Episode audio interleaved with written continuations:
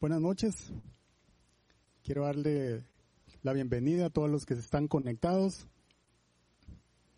Bendecimos tu vida, le damos gracias a Dios porque eh, a través de la tecnología podemos compartir un momento tan lindo como es la palabra de Dios.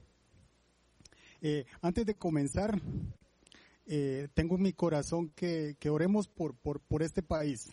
Creo que eh, ha estado ha estado bajo estrés, ha estado sucediendo cosas que, que no son agradables, que nunca habían sucedido, adicionalmente a la, a la pandemia que estamos viviendo y yo creo que como, como iglesia, como hermanos, como hijos de Cristo tenemos eh, la responsabilidad de poner en las manos de Dios lo que sucede en este país.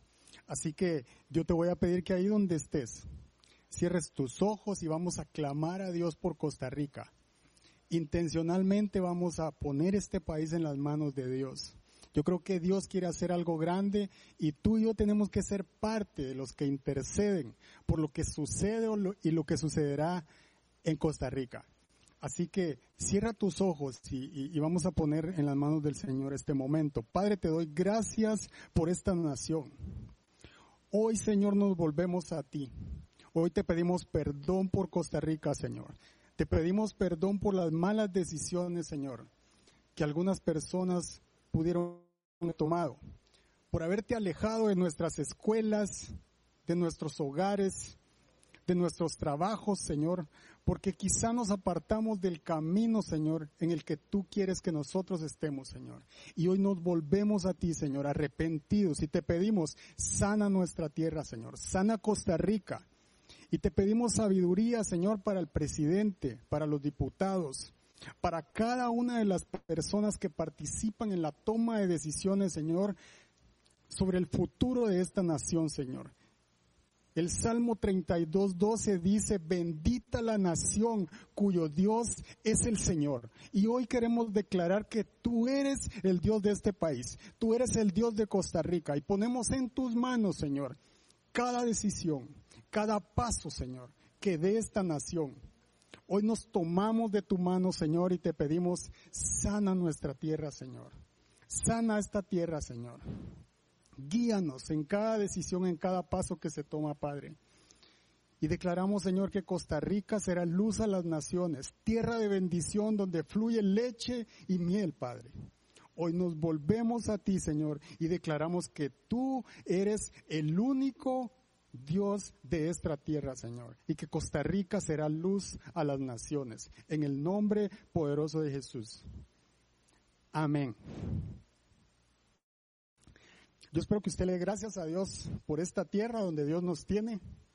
Es una tierra de bendición y a pesar de lo que hemos estado viviendo, yo creo que tenemos que tener fe en que este momento Dios lo va a usar para algo lindo, para algo precioso. Y yo estoy seguro que, que usted y yo vamos a ser parte de eso que Dios quiere hacer.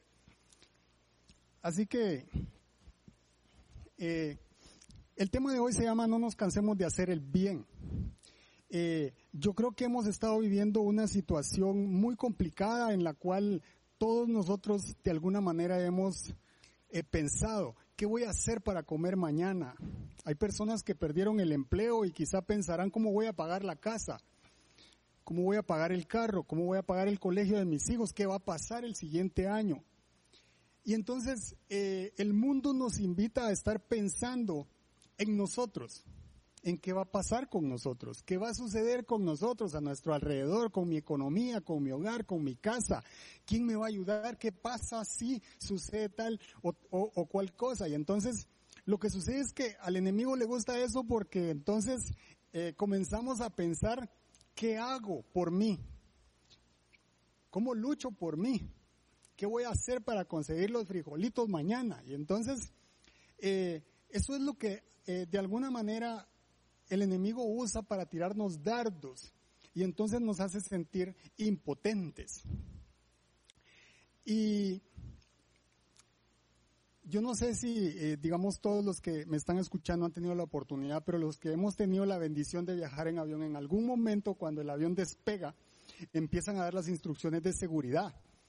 Y lo primero que dicen es eh, que en caso de emergencia, se va a desprender una mascarilla por el cual fluye el oxígeno y que lo primero que tenemos que hacer es ponernos esa mascarilla, nosotros.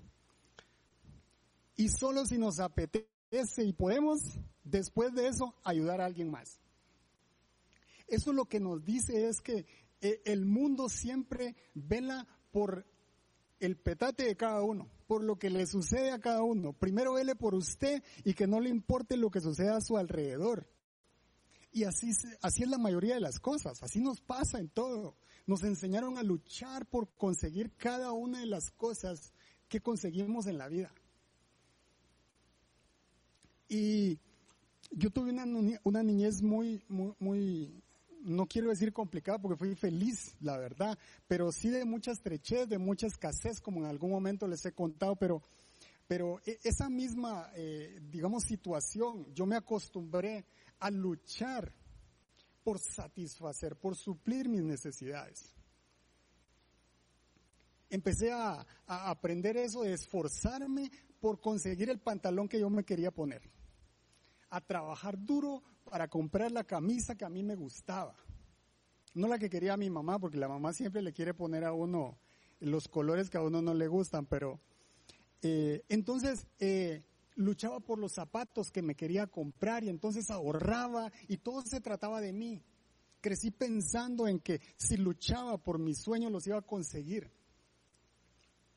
Hoy me doy cuenta que en algún momento esa forma de pensar, primero en mis necesidades, antes que en el prójimo, de alguna manera me hizo caer en el egoísmo. Me hizo caer en el orgullo, en que primero importaba yo y no me importaba lo que sucedía alrededor, alrededor mío. No me importaba si mi hermano tenía o si mi primo tenía. Lo más importante era que yo pudiera salir adelante con mi esfuerzo y que yo pudiera comprarme todo lo que yo quisiera.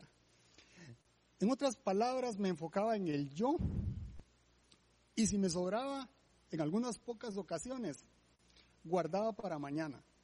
Dios guarde compartir, porque entonces me quedaba sin nada. Y eso es egoísmo. Trataba de llenarme y si me sobraba, rellenarme, pero no compartir.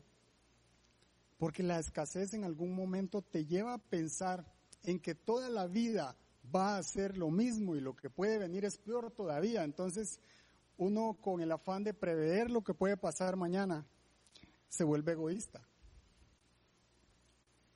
La vida me enseñó que para qué ver más allá de mis narices o para qué ver del otro lado de la cerca lo que le sucede a mi vecino, si lo más importante es lo que me pasaba a mí. Pero la Biblia no nos enseña eso. Y recientemente eh, estaba estudiando este tema y, cuando se trata de, de hacer el bien, la Biblia nos llama a ver mucho más allá de nuestras propias necesidades en algunas ocasiones a poner antes la más que la nuestra. Y es ahí donde empieza a cambiar el chip, es ahí donde nosotros le empezamos a decir al Señor, eh, esto no es normal para mí, no pensaba así, esto me, me duele, lo que yo siento, como yo aprendí, como yo lo hago, y ahora las cosas me las estás enseñando de manera diferente, y así funciona con Dios. Porque el amar y bendecir a otros no es fácil. Creo que es una de las cosas que nos cuesta más porque siempre pensamos primero en nuestras propias necesidades. No nacemos generosos, eso se aprende.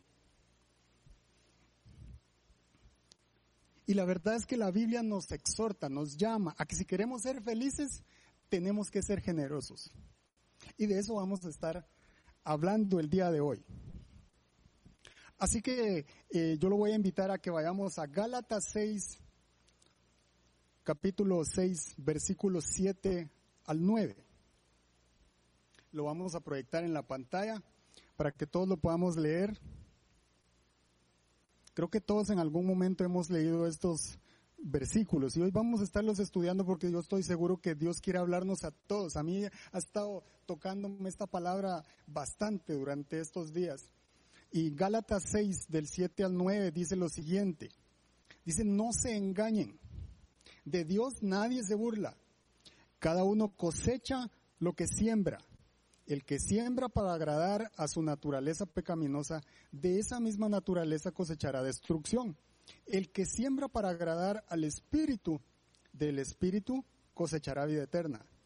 No nos cansemos de hacer el bien, porque a su debido tiempo cosecharemos si no nos damos por vencidos. La verdad es que estos, estos versículos, estas palabras que contienen este texto, todo es de detenerse y pensar un poquito qué nos quiere decir. Dicen, no se engañen. O sea, nosotros podemos fingir que bendecimos a alguien, pero si nuestra intención es bendecirnos a nosotros mismos, sacar provecho de eso que estamos haciendo, nos podemos engañar nosotros mismos, podemos engañar a otras personas, pero a Dios no lo podemos engañar. De Dios nadie se burla. Y lo que sembramos, eso vamos a cosechar. Si nosotros sembramos engaño, nos vamos a engañar nosotros mismos, porque vamos a cosechar eso que sembramos. Tarde o temprano eso va a dar fruto. Eso es lo importante. Pero entonces, eh, estos versículos nos están exhortando a hacer el bien en todo momento. ¿Hacer el bien con qué? Porque no solo se trata de dinero. Cuando la Biblia habla de hacer bien está exhortándonos a que hagamos el bien con todos los recursos que Dios pone en nuestras manos, con nuestros talentos, con nuestro tiempo, con nuestro, con el dinero que nos llega de las manos de Dios, con el amor, con el servicio, con todo lo que nosotros hacemos en esta vida, nosotros somos llamados a hacer el bien. No todo se trata de dinero. Y la Biblia tiene más de siete mil promesas para nosotros, para los que creen, para los que le han entregado su vida a Cristo. Hay más de siete mil promesas. Y revisando un estudio que alguien hizo, la palabra creer, quiero que le ponga atención a esto, la palabra creer se repite 272 veces. ¿Será importante creer? Claro que sí. De eso se trata nuestro caminar con Dios. Tenemos que creer lo que Él dice, lo que Él hará, sus promesas, todo. Orar se repite 371 ocasiones. Y orar es nuestro lenguaje con papá, es nuestro lenguaje, es lo que mantiene nuestra relación con Dios. Amor se repite 714 veces. Pero cuando se trata de dar, la Biblia tiene 2.171 referencias a dar. Será importante que demos, será importante que nosotros aprendamos a dar, porque realmente no sabemos dar. La Biblia habla más de dinero y de dar que del cielo y del infierno. Jesús habló más de esos temas porque eso desvía nuestro caminar, eso desvía nuestro corazón de una manera muy sutil. Perdemos el control en cuanto nos falta plata, en cuanto cualquier cosa, eso nos desvía rápido del camino de Dios. Dar es la esencia del amor. Y la generosidad es el amor en acción. Dios es amor. Por eso la importancia de que tantas veces se repita la palabra dar en la Biblia. Así que parece básico, pero vamos a estar repasando un par de verdades que, Dios ha puesto en mi corazón acerca de estos versículos. Y la primera verdad de la ley de la siembra y la cosecha es que cosechamos aquello que sembramos. Si nosotros sembramos peras, solo podemos cosechar peras. No vamos a cosechar duraznos ni limones, vamos a cosechar aquello que sembramos. Si sembramos manzanas, vamos a cosechar manzanas. De Dios nadie se burla. Por eso le decía, nosotros podemos engañarnos a nosotros mismos tratando de sembrar algo, eh, engañando a los demás, pero no vamos a engañar a Dios, vamos a cosechar aquello que sembramos. Vamos a obtener el fruto de las semillas que nosotros plantemos. Si nosotros plantamos miseria, vamos a cosechar pobreza. Si sembramos desprecio a los demás, vamos a cosechar odio. Si por tanto trabajo que tenemos, nosotros sembramos falta de tiempo a nuestros amigos, a nuestros hermanos en la fe, no tenemos tiempo para orar por alguien, no podemos esperar que cuando a nosotros nos haga falta una oración, ahí estén para nosotros. Porque no lo hemos sembrado. Y la palabra dice de Dios, nadie se burla. Así que nosotros somos llamados a sembrar cosas buenas. Porque de nada sirve que nos engañemos. Porque sembrar trae consecuencias a nuestra vida. Eh, porque nuestra naturaleza pecaminosa, es decir, nuestra carne, está sujeta a la ley del pecado. Entonces las semillas de nuestra naturaleza pecaminosa son semillas de autocomplacencia. Como yo le empezaba a decir al principio, normalmente nosotros lo que buscamos es complacernos, satisfacernos, salir adelante nosotros, buscar qué nos gusta, qué nos apasiona, pero pocas veces buscamos cómo ayudar a los demás, cómo complacer a los demás, cómo levantar a los demás intencionalmente. Algunas veces lo hacemos porque nos sobra, no porque nos nazca hacerlo. Y esto me lleva al ejemplo que yo creo que a la mayoría de papás nos ha pasado. Cuando nuestros hijos están pequeños y los llevamos a McDonald's, porque eso no falla, ¿verdad? Todos quieren ir a McDonald's, eso es increíble. Y, y por lo que quieren ir a McDonald's es por las papitas. O sea, si usted le compra hamburguesa, al niño quizá no le importa, pero eh, mis hijas me están viendo y seguramente ahora se van a estar preguntando si las voy a poner de ejemplo. Y sí, la respuesta es sí.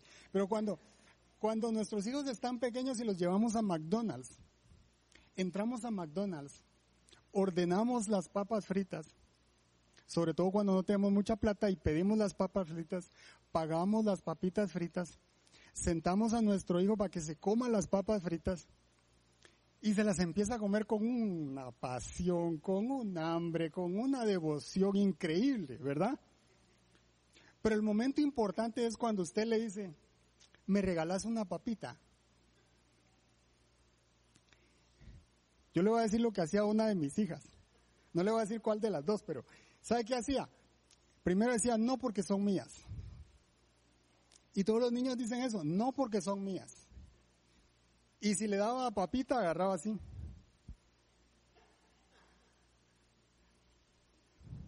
¿Sabe por qué? Porque esa es nuestra naturaleza.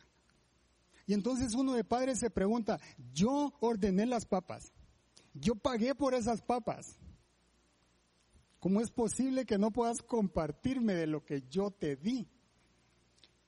Y eso nos pasa con Dios. Dios nos da todo. Y después nos cuesta ofrendar. Después nos cuesta hacer partícipe a Dios de eso que Él nos da. Y entonces queremos hacer esto también. Pero queremos más papas. Porque esa es nuestra naturaleza. El mundo nos llama a luchar por nuestras propias satisfacciones. Y desde niños somos así. Usted puede hacer la prueba con cualquier niño. ¿Sabe qué hizo un niño en Estados Unidos, en Ohio, en el 2017? La noticia la puede buscar en Google, salió en Univision. A los ocho años buscó videos en YouTube para aprender a conducir el vehículo de su papá. Logró alcanzar las llaves del carro a los ocho años. Subió a su hermanita de cuatro años y condujo dos 5 kilómetros para llegar a McDonald's en el carro. Y aunque usted no lo crea, lo logró. Él sabía que rojo tenía que parar y paró en los semáforos que estaban en rojo y logró llegar al a, McDonald's. Y la gente pensó que, vea, los que lo atendieron pensó que era una, pensaron que era una broma o que los papás estaban a la par o algo, pero no, estaban solo él y la hermanita. Y entonces la policía que estaba cerca, eh, ¿verdad? Llamó a los papás porque parece que se conocían. Y entonces era increíble lo que él había hecho por unas papitas fritas de McDonald's. Nosotros somos así. Mateo 7, 18. Mateo, Mateo 7, 18 dice, un árbol bueno no puede dar fruto malo y un árbol malo no puede dar fruto bueno. Nosotros somos árboles buenos o malos. Esa es la primera cuestión que cada uno de nosotros nos tenemos que hacer. Desde que nosotros conocemos a Cristo, nosotros somos buenos árboles. Nosotros fuimos creados para buenas obras, dice la palabra. Entonces nosotros somos llamados a comenzar a aprender, si es que no lo somos todavía, a ser generosos. Yo no sé si usted se ha imaginado, pero imagínese que todos los cristianos del mundo fuéramos generosos, aunque sea un poquito con las personas de afuera. El impacto sería increíble. ¿Cuántas personas más no vendrían a los pies de, Cristo? La generosidad nos llama a ir en contra de la cultura del mundo y a ser más como Cristo, a ser más como Jesús. Y déjenme darle un ejemplo sin darles nombres, pero eh, en una oportunidad una persona eh, estaba pasando por una situación difícil y entonces eh, mi esposa me contó y dice, deberíamos de apoyar, vamos a conseguir tres, cuatro personas más que quieran ayudar, no sé, los que quieran. Era una cantidad considerable y entonces, bueno, eso era lo que, lo que se iba a hacer, ¿verdad? Para ayudar a, a, esta persona que estaba en una situación complicada. Y en ese momento, ah, la verdad es que eh, creo que fue Dios hablando a mi corazón y yo le dije, nada más decirle a todas las personas a las que vas a contactar, que si van a dar algo, no esperen el pago, no esperen que se les va a pagar de vuelta, sino que va a ser algo ofrendado a esa persona, porque lo vamos a hacer por generosidad, no vamos a hacer un préstamo a esa persona. Entonces es mejor que desde el principio esas personas sepan que van a dar una ofrenda y que no esperan nada a cambio, más que bendecir a esa persona. Y así se hizo y el corazón de las personas tan lindo pudieron, eh, se pudo conseguir lo que se necesitaba y, se, y se, le, se le pudo ayudar a la persona. Pero la generosidad es esa. La generosidad no espera nada en pago. La generosidad lo que busca es ayudar, es hacer el bien. No nos cansemos de hacer el bien. Segunda de Corintios 9:8 dice lo siguiente. Y Dios puede hacer que toda gracia abunde para ustedes. De manera que siempre, en toda circunstancia, no solo cuando nosotros querramos, en toda circunstancia, tengan todo lo necesario y toda buena obra abunde en ustedes. Mire qué versículo más lindo, porque si Dios me está llamando a ser generoso, también me está diciendo, yo voy a darte mi gracia, yo voy a darte todo lo que necesitas para que seas feliz y puedas compartir con alguien que necesite. Eso es lo que hace Dios con nosotros. Cuando nosotros nos despegamos de las cosas, Dios se encarga de seguir supliendo. Y eso es lo que nos cuesta aprender.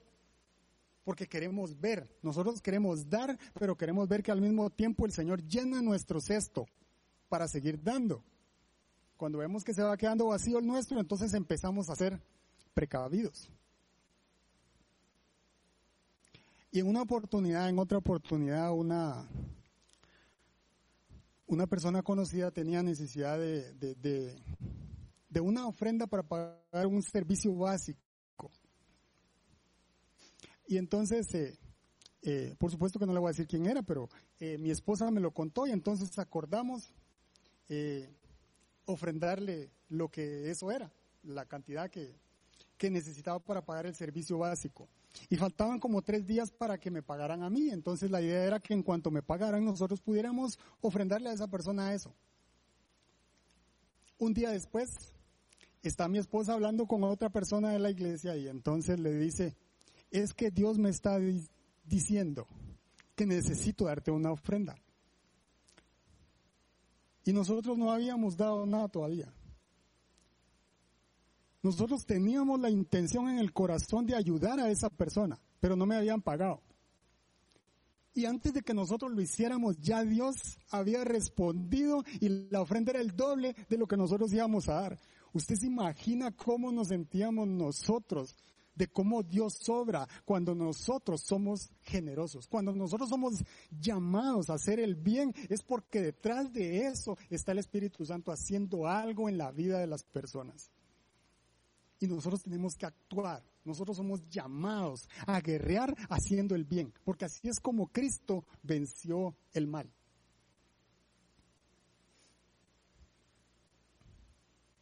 Hacer el bien es es extender las manos de Cristo a nuestro prójimo ante su necesidad. Nosotros somos las manos de Cristo cuando ayudamos a alguien más, cuando hacemos el bien. Por eso cosechamos aquello que sembramos. Y nosotros somos llamados a sembrar cosas de bien, cosas buenas. No nos cansemos de hacer el bien porque cuando nosotros hacemos el bien, la gloria es de Dios. Segunda verdad, en la medida que queremos cosechar. Esto es importante. Sembramos en la medida que queremos cosechar. Y, y así es la naturaleza sembramos escasamente, cosechamos escasamente. Sembramos abundantemente y vamos a cosechar mucho. Así funciona lo que Dios creó, lo que Dios hizo. Miren, nosotros sembramos un maíz y obtenemos elotes. Obtenemos un árbol que tiene cinco, o seis elotes. ¿Sabe por qué? Porque Dios dijo, vayan, multiplíquense, fructifiquen. Y fructifíquense significa que hay abundancia en todo lo que Dios hace, porque nuestro Dios no es un Dios limitado.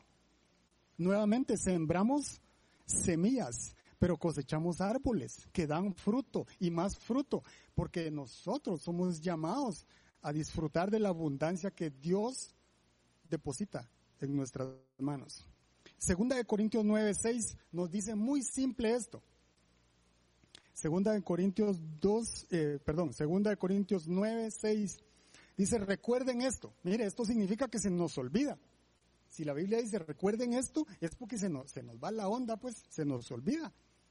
Dice, el que siembra escasamente, escasamente cosechará. Y el que siembra en abundancia, en abundancia cosechará. Cualquier cosa que sembremos. Pero si sembramos poco, no esperemos cosechar mucho. Pero si sembramos abundantemente, vamos a cosechar abundantemente. Y esto me llamó muy, mucho la atención. ¿Sabe por qué? Porque Dios es tan lindo que nos dio el poder, el poder de la cosecha a nosotros. Porque Él está diciendo, ¿quién decide si quiere cosechar mucho o poco? Nosotros. Nosotros plantamos la semilla, Él le da vida a esa semilla. Pero cuando dice, el que siembra, ahí está hablando de nosotros. Entonces yo decido si siembro poco o siembro mucho. Cuando está hablando de hacer el bien, de ser generosos, la Biblia dice que sembremos mucho.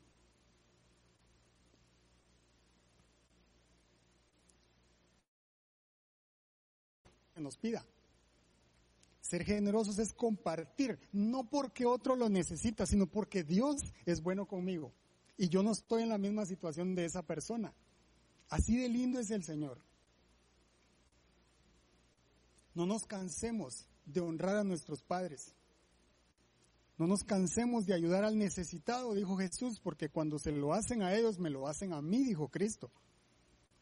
No nos cansemos de servir con amor a otras personas, aunque a veces nos hagan caras, aunque a veces no les guste nuestro servicio. Si nosotros lo estamos haciendo para Cristo y lo hacemos en amor, no nos cansemos de seguir sembrando el bien, en seguir haciendo aquello que agrada a Dios. Porque a su debido tiempo, si esperamos, vamos a cosecharlo. Pero nosotros tenemos que quitarnos esa mentalidad de, querer sembrar migajas y querer cosechar pan. Porque eso nos pasa mucho. A mí me ha pasado. Ahora viene la época de Navidad y usted no me va a dejar mentir que hay algunas veces en las que nosotros, eh, como ya se van a dañar los tamales, entonces mejor se los regalo a los guardas estamos dando migajas, esa es la verdad, los estamos dando porque se nos pueden dañar. Es diferente. Si antes de comprarlos nosotros decimos, nosotros necesitamos 10 tamales, vamos a comprar 5 más para bendecir a los guardias. Eso es generosidad. Cuando nuestro corazón no está en la avaricia, no está en la tacañería, no está en el egoísmo, está en hacerle el bien a alguien más, en bendecir a alguien más. Eso es generosidad. Esa es la diferencia en hacerlo bien, porque es donde la palabra dice, a Dios nadie lo puede engañar. Porque eso nos lleva a la tacañería, a la miseria, al engaño.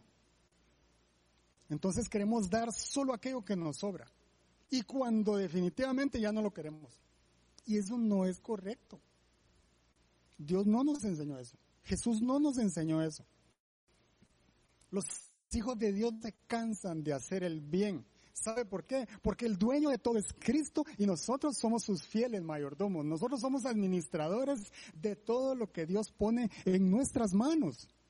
Y si Él dice que seamos generosos, que, que hagamos el bien, es porque Él se encarga de eso que nosotros no vemos. Generosidad es hacer el bien.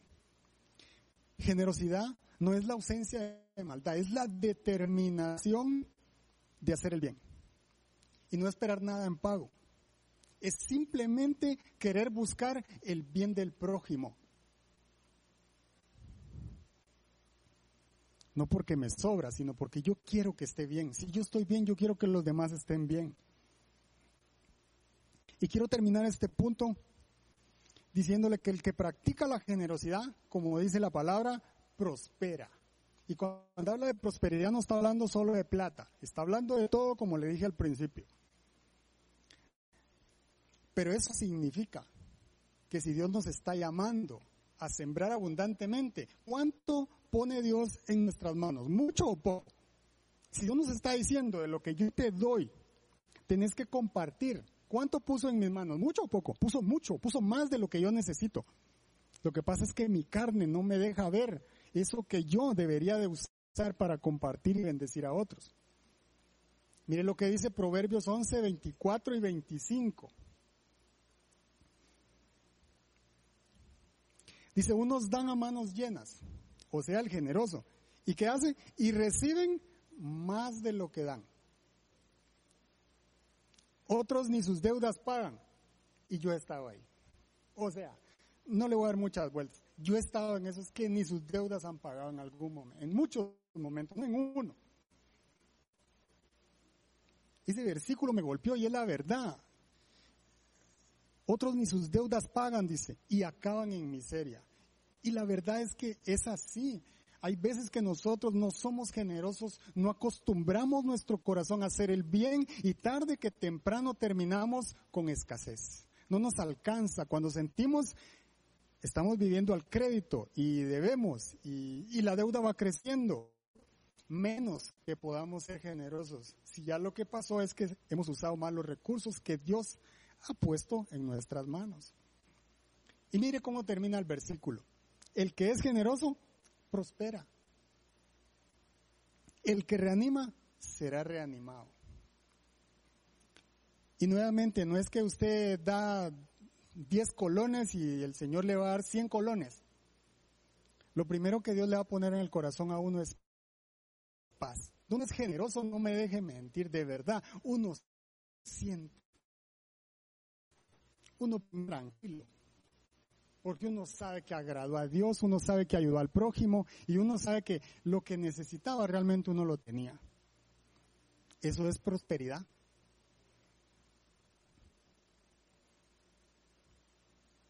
Sembramos en abundancia y cosecharemos abundantemente.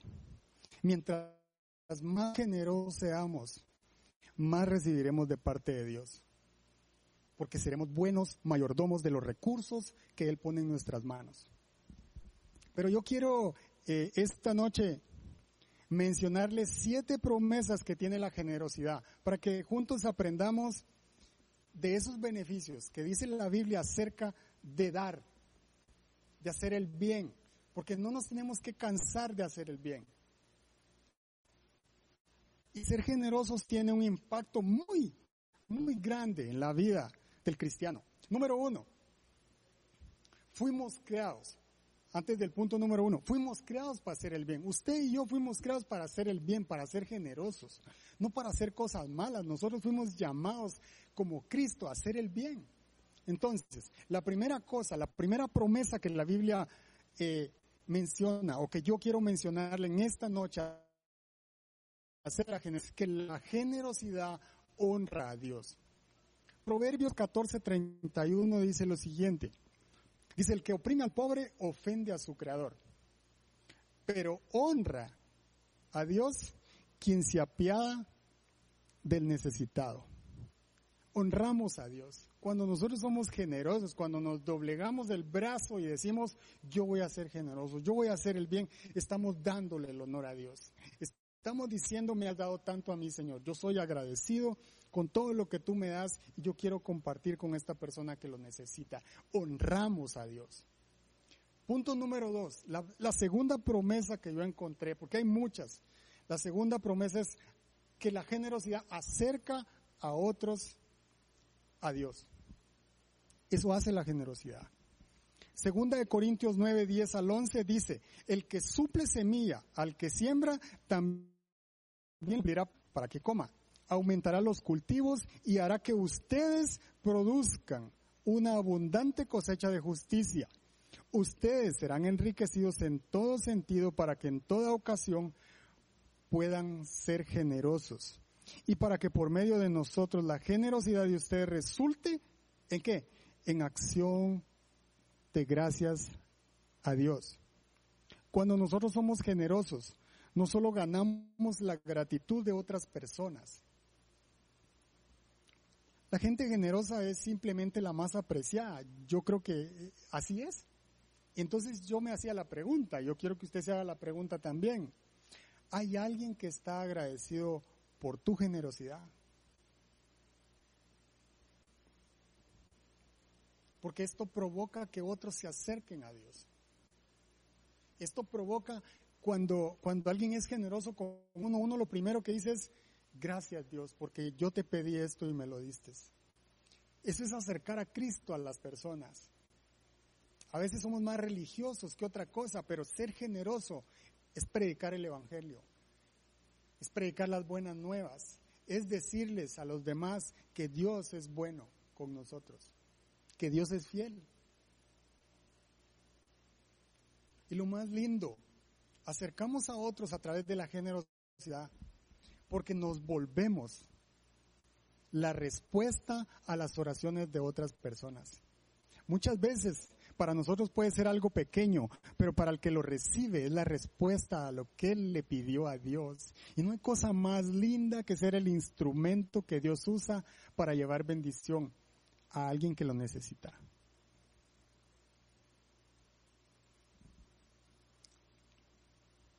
La tercera promesa que yo quiero compartir contigo en esta noche es que la generosidad prueba nuestro carácter. Aquí es donde empieza la cosa un poquito difícil, ¿verdad?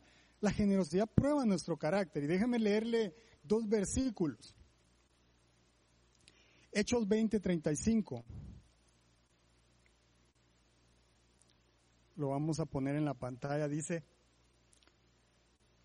con mi ejemplo les he mostrado, este es Jesús hablando, con mi ejemplo les mostrado que es preciso trabajar duro para ayudar a los necesitados Recordando las palabras del Señor Jesús, hay más dicha en dar que en recibir.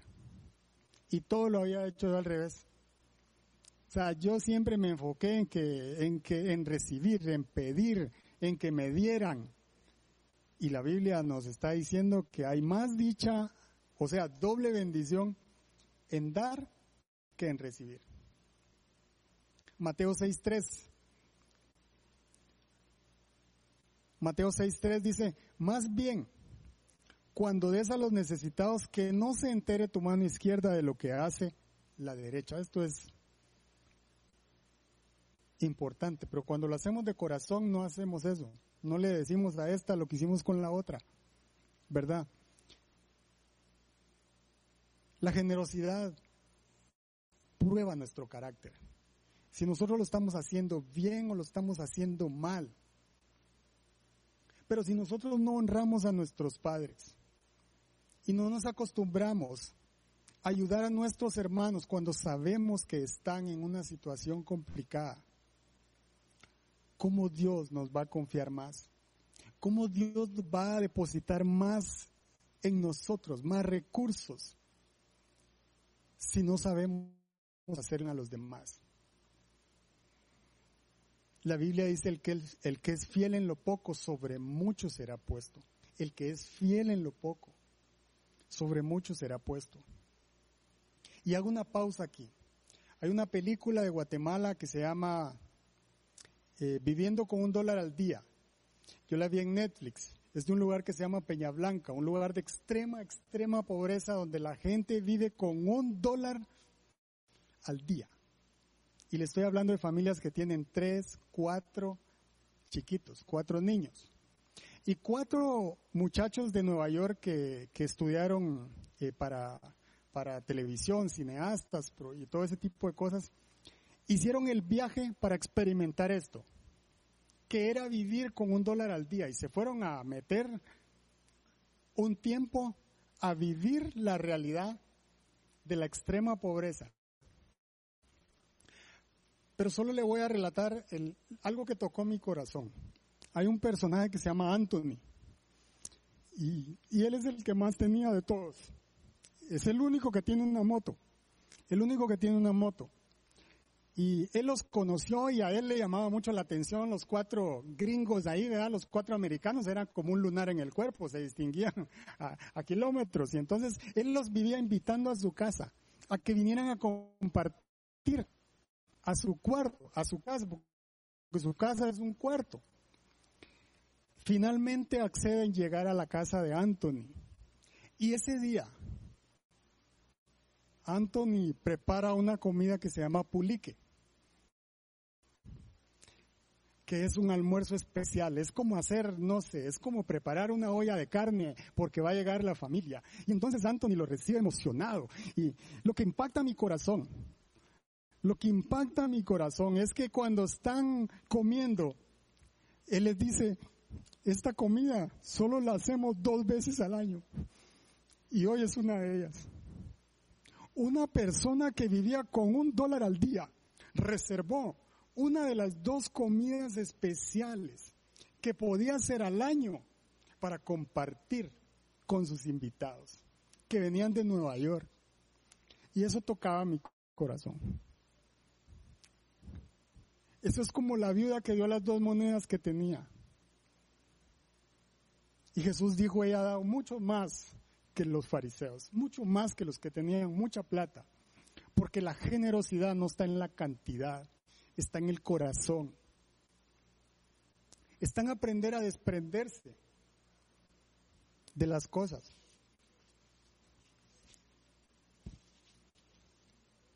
Yo de verdad lo invito a que mire la película.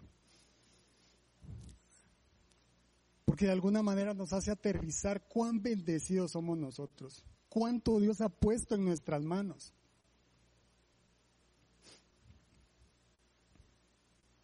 debemos de ser fiel con lo poco o mucho que Dios ha puesto en nuestras manos para que Dios siga depositando más.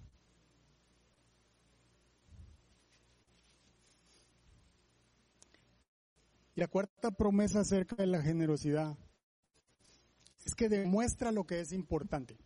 La generosidad le habla a nuestro corazón y le dice qué es importante cómo usamos el tiempo y cómo usamos el dinero que Dios pone en nuestras manos, cómo usamos los talentos. La generosidad es la cura al materialismo, que es acumular riquezas, cosas, materiales y nunca sentirse saciado, porque eso es lo que nos enseña el mundo. El mundo nos enseña que éxito es tener muchas cosas. Dios nos enseña que con lo que Él nos da es suficiente para ser felices.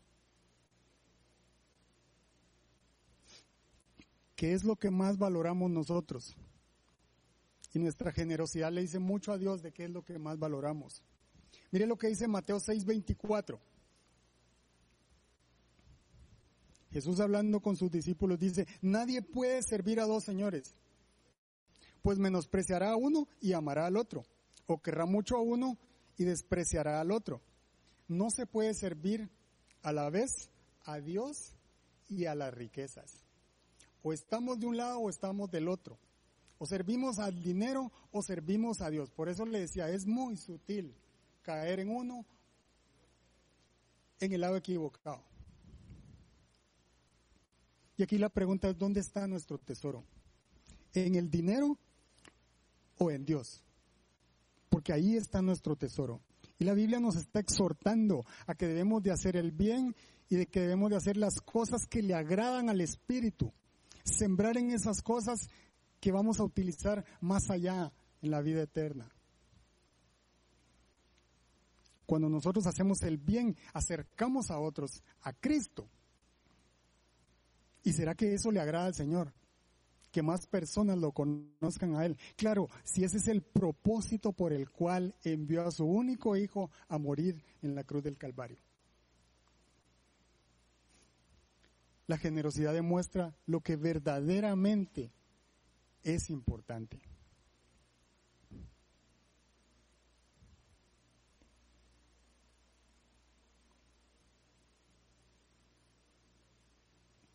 La quinta promesa es que nos vuelve más como Jesús. La generosidad nos hace acercarnos cada día a ser más como Cristo era. Porque dar es la esencia de Dios. Lucas 6:36 dice, sean compasivos así como su Padre es compasivo. Cristo caminaba y miraba al que estaba enfermo y lo sanaba, miraba al leproso y lo limpiaba, miraba al paralítico y lo levantaba. ¿Sabe por qué? Porque Cristo sentía compasión por el necesitado. Y compasión no es solo preocuparnos por lo que le pasa a nuestros hermanos. Compasión, la verdadera compasión es preocuparnos por lo que le pasa a nuestros hermanos, pero hacer algo para ayudarlos. Esa es la verdadera compasión. Cristo no solo se le quedaba viendo a la gente, no. Él accionaba, él traía el reino de los cielos a la tierra y decía, sé sano, ¿qué quieres que haga por ti? Y tantos milagros que hizo Cristo, porque Él vino a hacer el bien. Y nosotros somos llamados a hacer el bien porque nos vuelve más como Jesús. Filipenses 2 del 4 al 5.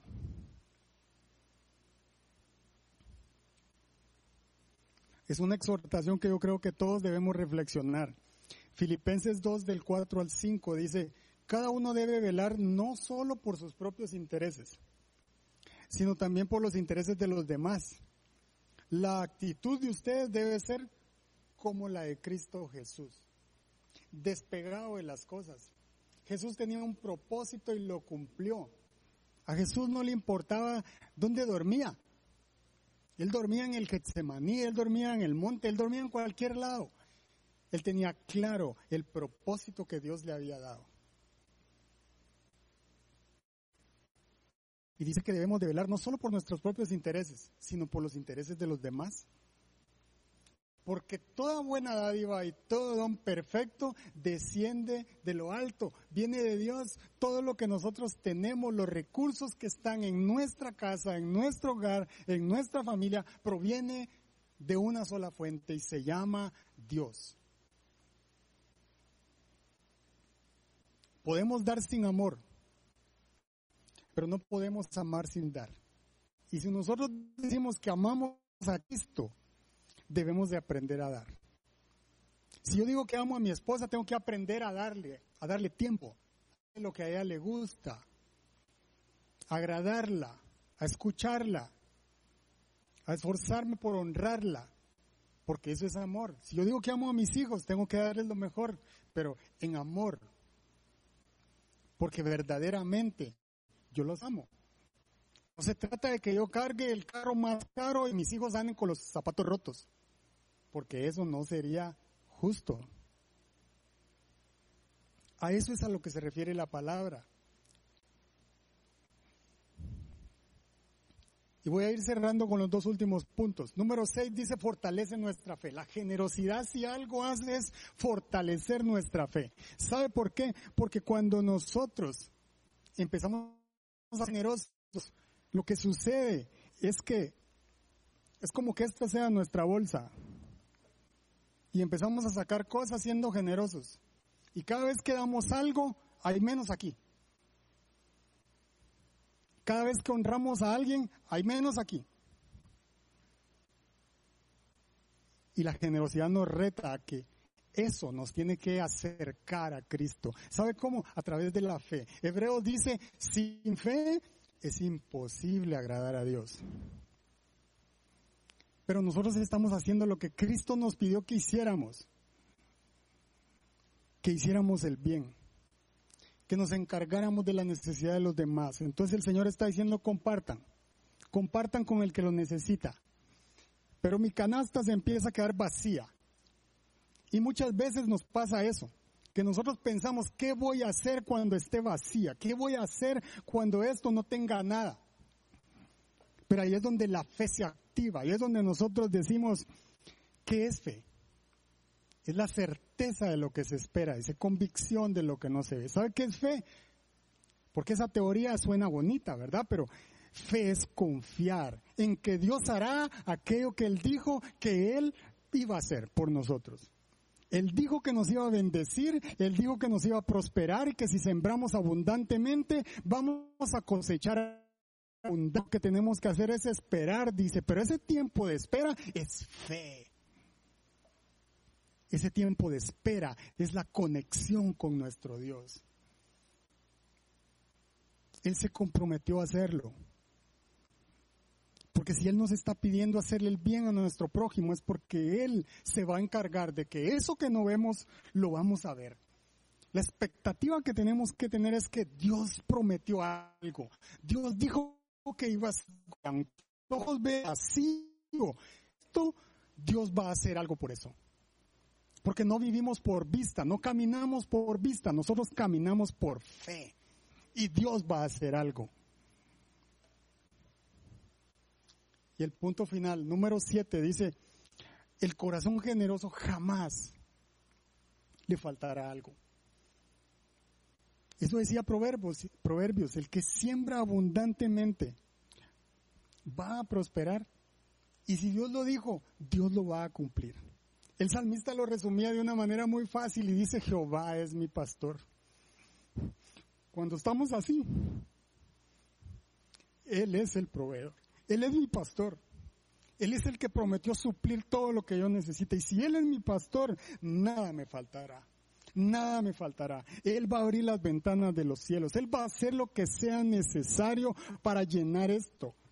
¿Sabe por qué? Porque cuando nuestro corazón no está en las cosas que estaban ahí, sino están en el cielo, donde está nuestro Padre, Él sabe que nosotros lo amamos a Él con todo nuestro corazón, con toda nuestra alma, y Él se encarga de sus hijos, porque Él es un buen Padre.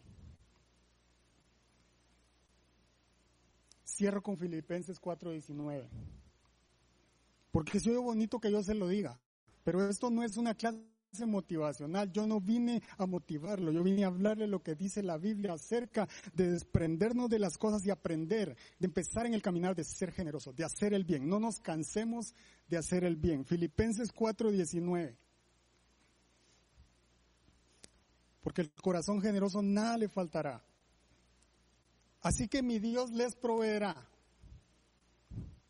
todo, de todo lo que necesiten. No está diciendo que nos va a hacer millonarios. Eso no es lo que dice el versículo.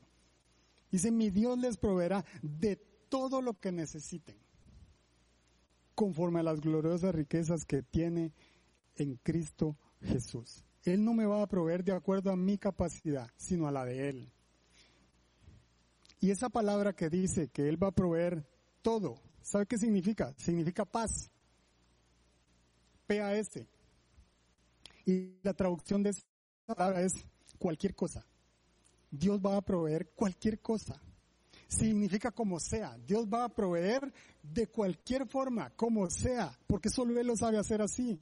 Cada vez también significa. Dios, Dios nos va a proveer cada vez que nosotros necesitemos algo, cuando nosotros somos generosos con nuestros prójimos, con nuestros padres, con nuestros hermanos porque Él lo prometió.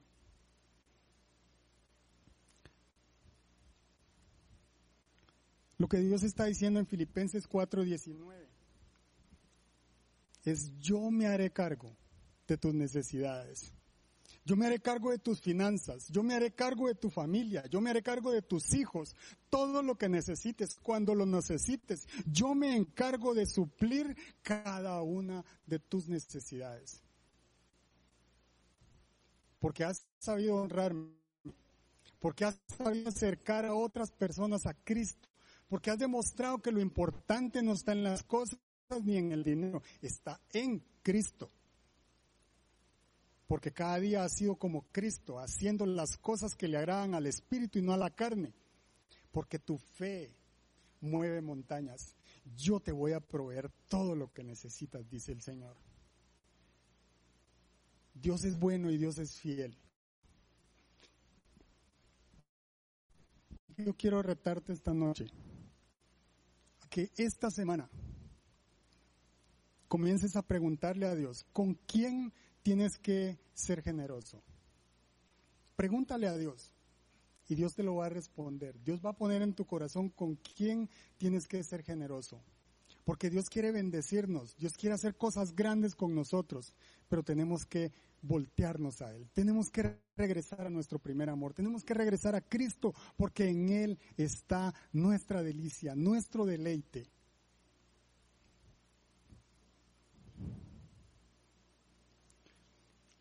Así que quiero quiero terminar orando por ti. Y quiero recordarte que si necesitas oración, nos puedes pedir oración ahí por medio de la aplicación. Ahí puedes levantar tu manita y pedir oración y, alguien se va a contactar contigo.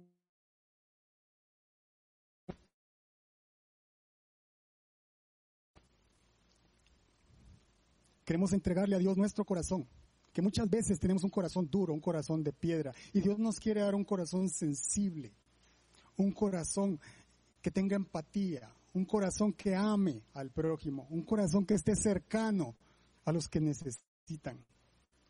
Porque nosotros somos las manos extendidas de Cristo en esta tierra.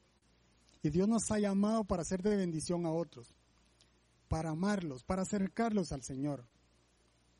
Y entre más, entre más nosotros hagamos lo que Dios nos mandó a hacer, más Él va a hacer con nosotros. De más bendición más bendiciones vamos a recibir de nuestro Señor. Así que esta noche queremos orar por ti. Queremos bendecir tu vida. Queremos pedirte que pongas tu situación en las manos de Cristo. Si tú sientes que has estado en una situación difícil, ponlo en las manos del Señor. Dice que Él está en todo momento a nuestro lado. Él está en medio del valle. Él está en medio de cada situación que nosotros vivimos. Así que este es el momento para que nosotros nos encontremos con Él. Así que queremos orar por ti. Queremos orar por ti y queremos poner en las manos de Dios todo lo que te está pasando. Le damos gracias a Dios por tu vida y les mando un gran abrazo. Que Dios los bendiga.